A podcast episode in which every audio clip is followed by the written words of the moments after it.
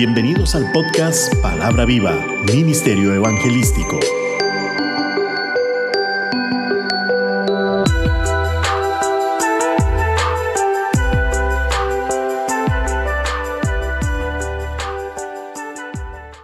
Qué bueno saludarle nuevamente. Oramos al Padre para que cada día nos revele su divina palabra y juntos podamos gozar de nuestra salvación en Cristo Jesús. Amén. Nuestro tema de hoy, siendo restaurados, no juzgados. Jesús dijo, Juan 12:47, al que oye mis palabras y no las guarda, yo no le juzgo, porque no he venido a juzgar el mundo, sino a salvar al mundo. Si en esta vida solo vamos a entrar en juzgamientos, nunca vamos a poder entrar en la restauración. Por ello Jesús fue muy claro cuando nos dice que Él no vino a juzgar, sino a salvar. Pues quien se queda en esta posición de que todo lo juzga, nunca va a poder disfrutar de la vida, y menos de una vida en el Espíritu conforme la gracia en Cristo Jesús, pues solamente vive pendiente de su entorno, solo con el deseo de encontrar información para estar juzgando. Imagínese a los ladrones en la cruz al lado de Jesús. Uno de ellos, en medio de aquella circunstancia, se vuelve a Jesús y le dice, Si tú eres el Cristo, sálvate a ti mismo y a nosotros. Lucas 23:39. ¿Sabes qué significa injuriar? La injuria es la desacreditación de alguien por cualquier tipo de medio, sean estas verdaderas o no. Por lo que desacreditar es juzgar, y su único deseo era que Jesús le salvase, para su propia conveniencia. Sí, que le salvase para su propia conveniencia, porque lejos estaba de un verdadero arrepentimiento. Pero veamos la actitud del otro ladrón.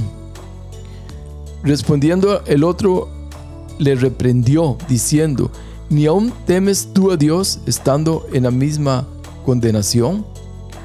Lo que nos confirma sus falsas intenciones, pues así hay muchos que solo desean sus propias cosas y lo más triste, las cosas de Dios para sus propios deleites. Pero este último ladrón, al ver que Jesús siempre guardó silencio, cuando fue insultado, le defiende diciéndole a su compañero, nosotros a la verdad justamente padecemos, porque recibimos lo que merecieron nuestros hechos, mas este ningún mal hizo. Comprendió que verdaderamente Jesús no vino a juzgar, sino a salvar, y volviéndose a Jesús con un corazón noble y arrepentido le dice, acuérdate de mí cuando vengas en tu reino. Y viendo Jesús la actitud de aquel hombre condenado a muerte, le responde, de cierto, de, de cierto te digo, que hoy estarás conmigo en el paraíso. Ya no había tiempo de ser bautizado, de que fuese restaurado y pudiera testificar de Cristo. Pero nada de ello fue un impedimento para hacerle semejante promesa. Imagínese solamente en con cuánta paz murió aquel que comprendió el propósito de Cristo en la cruz del Calvario. El deseo de Dios fue solo uno, restaurarle para vida eterna. En medio de aquella cruz, Jesús comprendió la ignorancia de todos aquellos que le iban a crucificar. En él aún había esperanza de que su Padre tuviese misericordia de ellos y pronuncia una de las palabras más odiadas en este mundo, pero poco practicadas. Y Jesús decía, Padre, perdónalos porque no saben lo que hacen. ¿Cuántos de nosotros, antes de conocer de Cristo, ni siquiera sabíamos lo que hacíamos? No fue hasta que Cristo llega a nuestras vidas, abre nuestros corazones y oídos espirituales y su luz admirable empieza a alumbrar nuestras vidas. Y vemos cómo el Espíritu Santo comienza su obra restauradora en cada uno de nosotros, cumpliéndose así la promesa de Dios Padre que dice, yo deshice como una nube tus rebeliones y como niebla tus pecados. Vuélvete a mí porque yo te redimí. Isaías 44, 22. Veamos esta promesa. Cuando alguien que ha pagado una deuda, escuchamos muchas veces la frase borrón y cuenta nueva. Pues esta promesa es exactamente esto. Nuestras rebeliones han desaparecido, nuestros pecados ya no existen, quitados como neblina que aparece y desaparece.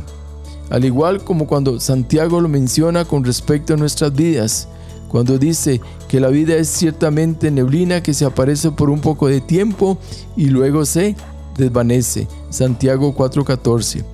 Y en esta misma dimensión son eliminados nuestros pecados. Y el Señor agrega, yo te redimí. ¿Qué significa esto? El verbo permite referirse a la acción de liberar a alguien de un sufrimiento o de un castigo. También puede utilizarse para hacer referencia al hecho de adquirir o recuperar algo que se había perdido o se encontraba embargado. Primeramente nos dice ser liberados. Y ponemos atención a esto, liberados de qué? Del pecado, del sufrimiento y del castigo que éste trajo a nuestras vidas. También hace referencia a adquirir o recuperar pues nada más hay y nada menos que la libertad, pues estábamos en condición de esclavos al pecado y nos ha puesto un nombre nuevo. Por eso dice Apocalipsis 2.17, el que tiene oído oiga lo que el Espíritu dice a las iglesias. Al que venciere daré a comer del maná escondido, y le haré una piedrecita blanca y en la piedrecita escrito un nombre nuevo, el cual ninguno conoce, sino aquel que lo recibe. El propósito de Dios siempre es la salvación, con el objetivo claro de ser por medio de ella restaurados, redimidos, nuevas criaturas. Así como también trabajó con la mujer hallada en adulterio cuando ésta fue llevada a Cristo. La intención de todos aquellos hombres era solo una, darle muerte, pues la ley dice, si un hombre cometiera adulterio con la mujer de su prójimo, el adúltero y la adúltera indefectiblemente serán muertos. Levítico 20:10. ¿Quiénes fueron los que trajeron a aquella mujer a los pies de Cristo? Juan 8:3 nos da la respuesta. Dice, fueron los escribas y fariseos, hombres religiosos de la época, que siempre estuvieron muy atentos a lo que hacía o dejaba de hacer Jesús con tal de provocarlo y hacerlo caer en cuanto a su doctrina se refería. Pero siempre existe una incógnita en este pasaje. Si Levítico dice que tanto el hombre como la mujer encontrados en adulterio debían ser apedreados, ¿dónde estaba el varón? Porque también, curiosamente, no lo trajeron. Todo esto refleja una completa cobardía por parte de aquellos religiosos, cuyo deseo era solo tentar a Jesús con sus necesidades pero Dios, que es perfecto y tres veces santo, permitió aquella escena de maldad por parte de los religiosos para restaurar un alma perdida. Pues aquella mujer, a los pies de Cristo, callada y asustada, solo esperaba un veredicto en su contra. Lo que menos imaginaba era a los pies de quien estaba. Y aquellos hombres impacientes, con sus ojos llenos de ira y de sed de muerte, esperaban la respuesta de Jesús, pero este inclinado hacia el suelo escribía en tierra con el dedo. De lo que Jesús escribió, nadie lo publicó, nunca se supo. Pero había algo más importante y fue la respuesta que Jesús dio a aquellos cobardes, verso 7. Y como insistieron en preguntarle, se enderezó y les dijo, el que de vosotros esté sin pecado, sea el primero en arrojar la piedra contra ella. Y continuó escribiendo en el suelo, esperando ahora la respuesta de los acusadores. El verso 9 dice, pero ellos al oír esto, acusados por su propia conciencia, salían uno a uno, comenzando desde los más viejos hasta los postreros, y quedó solo Jesús y la mujer que estaba en medio. Si existe algo fuerte en el hombre es su conciencia. Esta es como un, como un juez dentro de cada uno de nosotros, que por más mentiras que digamos, siempre nos está diciendo la verdad y terminamos como nos dice el salmista. Salmo 32.3 Mientras callé, se envejecieron mis huesos. En mi gemir todo el día, porque de día y de noche se agravó sobre mí tu mano. Se volvió mi verdor en sequedades de verano. Mi pecado te declaré y no encubrí mi iniquidad. Dije, confesaré mis transgresiones a Jehová, y tú perdonaste la maldad de mi pecado. Mientras seamos conscientes que estamos en pecado, lo único que vamos a lograr son envejecimientos prematuros. Vamos a caminar sin gozo, tristes, meditabundos, serios, a la defensiva, encorvados, pues cada día que pasa, ese pecado se va volviendo más pesado, más difícil de llevar, pues para encubrir un pecado se requiere de muchos otros pecados, convirtiéndose todo esto en un verdadero sequedal, en un lamentable gemir, donde las tinieblas van ganando terreno hasta conducirnos a una total oscuridad. Pero todo aquel que declare su pecado y no encubra más su iniquidad, recibirá el perdón por parte de Dios, convirtiendo los sequedales en verdores y su rostro empieza a cambiar, pues aparece el gozo y la alegría, armas que nos dan fortaleza. Y al igual que aquella mujer encorvada de años, eh, como en Lucas 13:11 que dice, y había allí una mujer que de hacía 18 años tenía espíritu de enfermedad y andaba encorvada y en ninguna manera se podía enderezar. Cuando Jesús la vio, la llamó y le dijo, mujer, eres libre de tu enfermedad, y puso la mano sobre ella y ella se enderezó luego y glorificaba a Dios. Jesús nunca le preguntó absolutamente nada, siempre manifestando su discreción y sobre todo su gran amor, a pesar de que era día de reposo. Cuando las almas torcidas se enderezan, lo demuestran glorificando a Dios. Cristo sabía que este príncipe, este demonio, tenía una verdadera enemistad contra él y su evangelio, y que solo lo, lo ocultaba con un celo fingido por el día de reposo. Realmente él no deseaba que fueran sanados en ningún día. Pero si Jesús dice la palabra y da su poder sanador, los pecadores son puestos en libertad.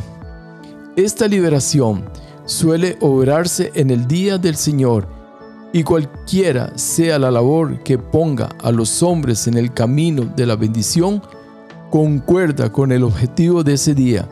Y de igual manera, en el caso de la mujer hallada en adulterio, el amor, el perdón y la restauración no se hicieron esperar, pues cuando de pedir perdón se trata por nuestros pecados, la respuesta por parte de Dios es inmediata.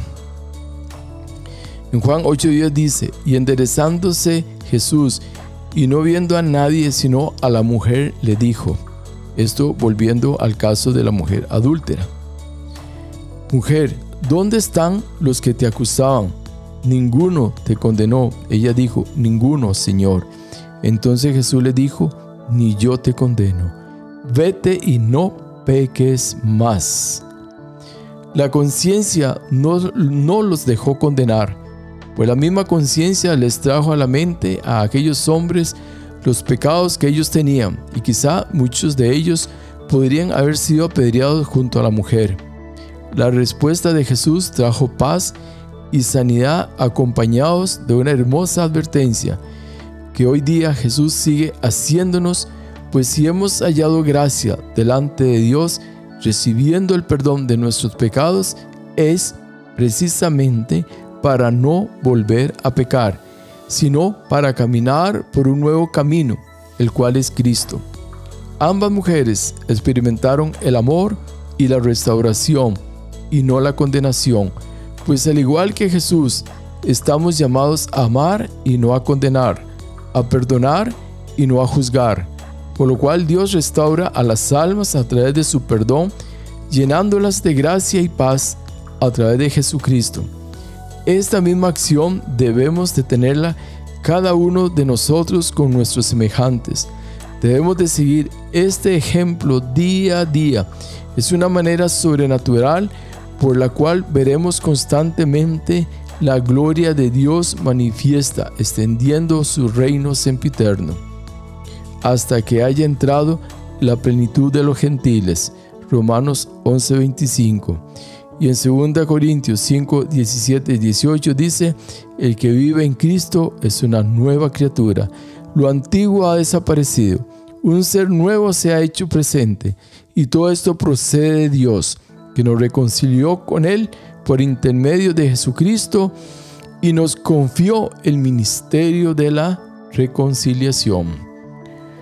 Por lo cual estamos llamados a reconciliar al mundo, acercando a aquellos que han sido llamados o predestinados a los pies de Cristo, manifestándoles el amor de Dios, comprendiéndoles, no olvidando que también nosotros en un momento de nuestras vidas estuvimos alejados de Dios por nuestra ignorancia y desobediencia, recibiéndoles a estas personas con afecto y gracia para ayudarles a ser conducidos por el camino de la salvación. El salmista o el rey David expresó en el Salmo 51:11, Crea en mí, Dios mío, un corazón puro y renueva la firmeza de mi espíritu. Y todo aquel que tenga la misma actitud que tuvo el rey David cuando se arrepintió de su pecado es la misma actitud que debemos de tener todos los que anhelamos vivir bajo la cobertura del Todopoderoso.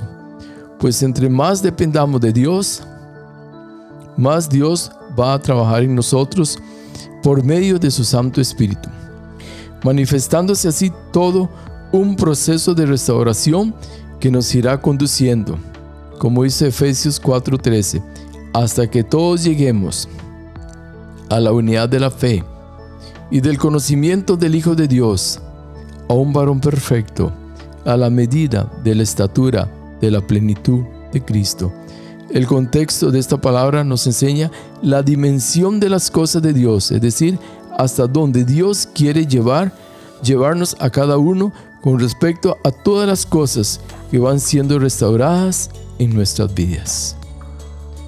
La misión de Cristo en la tierra, misión que fue escrita cientos de años atrás por el profeta Isaías y leía por Jesús en la sinagoga, dice, el Espíritu del Señor está sobre mí porque me ha consagrado por la unción. Él me envió a llevar la buena noticia a los pobres, a anunciar la liberación a los cautivos y la vista a los ciegos, a dar libertad a los oprimidos. Lucas 4:18. Es una misión de restauración, nunca de juzgamiento ni de condenación. Debemos de hacer lo mismo como hijos de Dios cada día de nuestras vidas. No es religión, no es legalismo, es solo ser instrumentos del Espíritu Santo, haciendo la obra de Dios aquí en la tierra, para su honra y su gloria. Termino con esta palabra que nos da el apóstol Pablo en 1 Corintios 11:31. Si pues nos examinásemos a nosotros mismos, no seríamos juzgados, mas siendo juzgados, somos castigados por el Señor para que no seamos condenados con el mundo.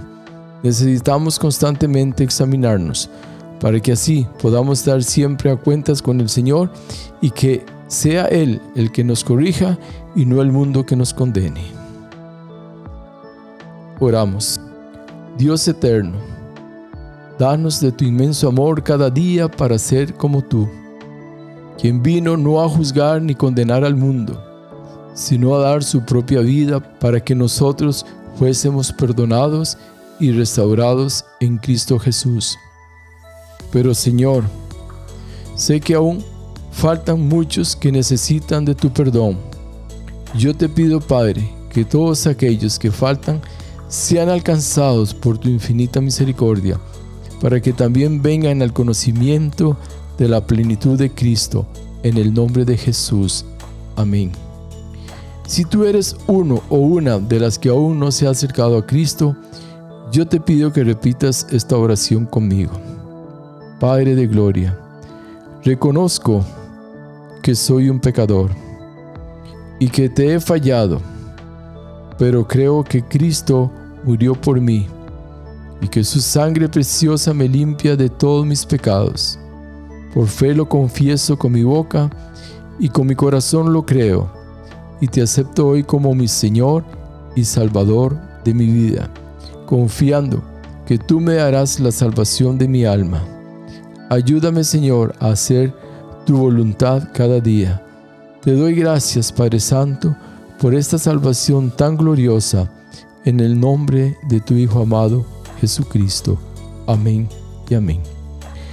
No dejes de compartir este mensaje con tus amigos y familiares. Les habló su amigo y servidor José Alberto Delgado desde el hermoso valle de Santa María de Ota, San José, Costa Rica, América Central. Hasta la próxima, si Dios lo permite. Bendiciones. Palabra viva, Ministerio Evangelístico. Todos los derechos reservados.